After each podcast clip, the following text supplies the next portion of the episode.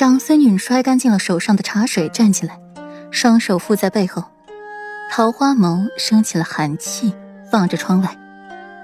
院中，顾莲手中拿着拨浪鼓，逗弄着自己的儿子，脸上洋溢的笑容让长孙女微微失神，戾气渐渐消散，之前的温润如玉又回到他身上。双眸布满了柔情，强行压下了心头的汹涌澎湃的戾气，朝外面走去，从身后抱住顾莲，声音温柔：“青青，拥有你，是本宫一生最大的幸事。”顾莲被长孙允的情话熏红了脸颊，有些不好意思，娇羞道：“殿下，钟儿在呢。”“啊，钟儿，且随乳母去歇息。”父王与你母妃有话要谈。钟儿点点头，乖巧的跟着乳母退下。岂知刚出了院子，钟儿就跑没影儿了。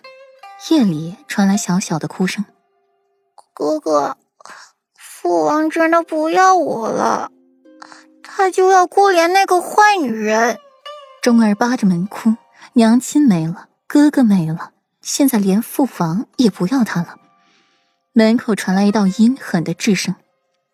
弟弟别哭，那个女人是坏人，父王不会喜欢她很久了。你现在就要乖，要假装听那坏女人的话，这样父皇才会喜欢你。弟弟不哭，哥哥会保护你的。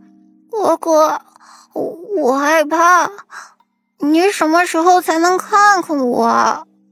钟儿漂亮的大眼睛闪着泪花，她一个人好怕。弟弟不哭。我们是母妃的孩子，是不会哭的。你乖。门后那道声音提醒了“母妃”二字，才温柔了下来。门外的钟儿擦掉了眼泪，抽泣一下，故作坚强道：“嗯，钟儿不哭，钟儿还要等哥哥回来。钟儿不怕。”钟儿擦掉眼泪，才走出了夜庭。一出去，就见到了匆忙寻找自己的乳母。心底才带了些许暖意。嗯，乳母，你带钟儿去花园玩。乳母大腿上贴了一个重物，发现是钟儿，立刻喜笑颜开了，带他去花园玩。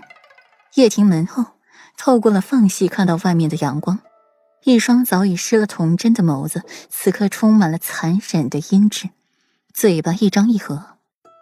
弟弟，你等着哥哥。哥哥一定会从这里走出来的。声音诡异悠然。坏女人，害死我母妃，我不会饶了你的。一边正与长孙女欢好的顾莲，脊梁骨发寒，身子猛地颤抖一下，感觉自己是被什么东西盯上了。青青，你怎么了？察觉到了顾莲的不正常，长孙允顿下动作，以为是自己弄疼了他。我没事，殿下，你会这样一直宠爱莲儿吗？顾莲摇摇头，换上了一抹笑容，眸里带上了几分激进。要多宠爱，就有多宠爱。北城一事解决，裴玉对外宣称剿灭山匪，对方冒充西岐军队，意图挑拨两国关系，被平叛回来的镇国大将军一举歼灭，皇帝大喜。连派人前来北城传旨，个人论功行赏。欧阳靖功过相抵，不奖不罚。风来水榭设下了庆功宴，场面欢呼热闹。裴玉、谢斐二人却是剑拔弩张，好不对付。裴玉，软软呢？他怎么没有来？